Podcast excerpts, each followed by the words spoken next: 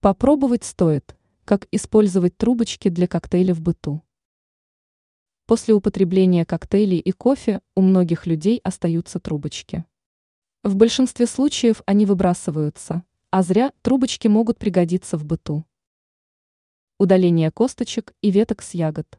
Для приготовления блюд многие хозяйки предпочитают ягоды. Однако из-за наличия косточек процесс готовки становится более длительным. Чтобы упростить задачу, можно использовать обычные трубочки для коктейлей. С их помощью можно без труда достать косточки в ягодах.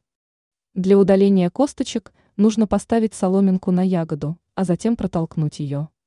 Косточка с легкостью выйдет. Продление жизни срезанным цветам. Многие женщины без ума от цветов, поскольку они создают хорошее настроение, украшают помещение. Однако зачастую букеты быстро теряют свой вид, стебли ломаются, цветы увядают, листья и лепестки опадают. Чтобы стебли цветка не ломались, а жизнь букета стала более длинной, нужно воспользоваться трубочкой. Для этого необходимо продеть слабые стебли в соломинки для коктейлей. Благодаря этому бутоны получат опору.